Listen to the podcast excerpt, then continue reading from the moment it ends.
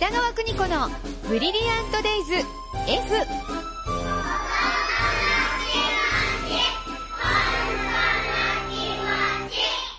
この時間は保育心理士で保育カウンセラー、現在学校法人三高学園札幌子ども専門学校の教員を務める高橋弘樹先生と共に子育ての考え方やコミュニケーション、そして子育てのヒントをお伝えしています。スタジオには高橋先生です。よろしくお願いいたします。よろしくお願いします。いや先生、夏休み、はい子供とべったりの時間多いじゃないですか。そうですね。うん。そうするとうちの子、あれ、いつの間にそんな言葉覚えたの？っていう。言葉をいっぱい私に浴びせるんですねあ、。はい。いい言葉も悪い言葉もね。最初はくんなーって思うんですけど、はいはいだんだんと、あ、うん、成長過程の一つね、と思って。いや、もう、ぐっとこらえてんですけど、深いですね、やっぱり。これで合ってんですか先生？もうそれで十分ですね、懐が。いや、もう、なるほど。もう本当いつ起こったのかと思ってるんですけどね。はい。えー今日はね、ラジオネームチェリーちゃんからのお悩みに、ぜひアドバイスください。はい、わかりました。えー小一娘の母です。初めての夏休みを迎え、自分の仕事と子供のスケジュールのパズルに追われています。先日学童から鼻血を出して、学童から借りたお洋服で帰ってきました。どうやらお友達とぶつかって吹っ飛ばされて、泥水に転び鼻血が出たよう。はい。子供たち同士はとても仲良しで、私たち親も情報共有のために日々 LINE をやり取りする仲です。大事に至らなかったのと、本人、娘が大丈夫だと言っているということで、相手の親には伝えていない旨、学童から連絡もらったのですが、なんだかちょっともやもやしています。子供同士の出来事、どれくらい親同士が共有すべきでしょうか？よろしくお願いします。もうこれ永遠の課題ですね。はい。ただ、あの、学童とか、あの、園、保育園、幼稚園ではですね、はいその、そこで起きたことは、そこの責任なんですよ。ほう。はい。だから相手がどうのこうのよりも、うんそこで起こってしまったことが、あの、責任を、あの、負うことが多いので、うん相手を言わないってことが多いんですね、まず。なるほどね。はい。噛んだ噛まれたも、うんはい。えー、この子に噛まれましたって言わないんですよ、絶対に。はは噛まれた子だけに、はい今日怪我しましたとはい、そうです。伝えるんですね。で、噛んでしまった、この状況を作ってしまった園が、はあ責任があるという考え方なので、はい多々あると思うんですで、ね。この学童が今回取った行動は、まあまあそういうもんなんだと。そうなんですた、だ、ここ一番気になりませんか？うん。お子さんが怪我して帰った時に。いや、それはどうしたよって思いますもんね。はい、なりますよね。ただそういう時に限って本人へっちゃらなんですよ。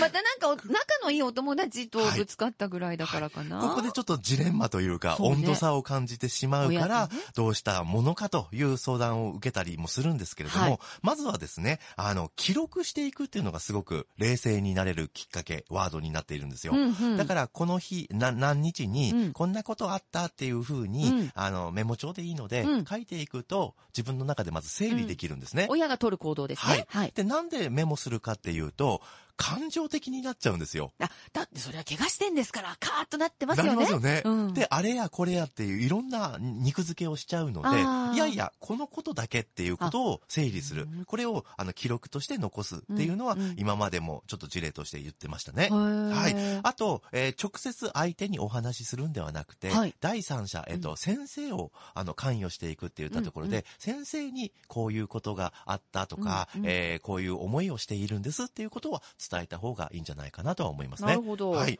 えっ、と、身近な人、えっ、と、お父さんとか、あとは友達でもいいんですけど、うんえーこういったことがあったんだよということで、まあ、息抜きをしながら、うんえっ、と、先生にも伝えていると。うんで、なんで先生に伝えるかというと、うんえ、言ってませんでしたよねってなっちゃうんですよ。え、どういうこと？えっと、お母さんが、うんえ、こんな、もやもやしているっていうことを、を伝えてないと、うん。あ、そうだったんですか？ああ、そんな程度で終わっちゃうって終わっことね。ちゃうんですよあ。あ、そっかそっかそっかそっか。だから、あの、先生に、あの、こういう今、もやもやしているんですと、うんはい、いうことを伝えていくことが必要なんじゃないかなとは思いますね。確かにね、こう、整理されていない感情を先生に言ってもなって思うところあるんですけど、はいもやもやしてるんですって、伝えるだけでもいいんですね。はい、そうなんですね。あの、出来事っていうのは向こうが知っていることなので、いうんえーそれを聞いたこの気持ちって言ったところを伝えていくと。うんうんそこ大事なんですね。はい。えー、これを当事者に言ってしまうと、はいえー言ったのになんで謝ってこないの？どんどんヒートアップしてきます。確かにエスカレートしそうですね。あれ？って知ってるよね？と。おはい、いうことで、怪我してんだけど、うちそうです。のがもうなるんですよ、絶対に。だけど、はい。第三者で、私はこんな気持ちなんです、とはいいうところを伝えていくと。はいで、えっ、と、今回一番あの、伝えたいことはですね、この小一の、娘さんと、このモヤモヤした気持ちを共有すると。ああ、ケロッとしてる娘とはいですか、お母さん、こういう思いなんだよねなるほはいどね。これがいいよ、これが悪いよではなくて、うん。お母さんは今こういう思いだよで止めておくと。うん。うんで、その娘は、ふーんで終わるかもしれないし、あ、そういう気持ちになるんだ。だから自分はやめておこうとか。そういった気持ちに展開していくと、うん成長発達にこう関与できるんじゃないかなとは思いますえね。えなるほどね。はい吹っ飛ばされて鼻血出てケロッとしてるんだけれども、お母さんは心配したよ、とか、そうですね。うんあの、お洋服汚れて、ちょっと洗うの大変なんだなとか、とかね。はい。だから大事に着ようって思ったりもするかもしれないですよね。なるほどね。はい。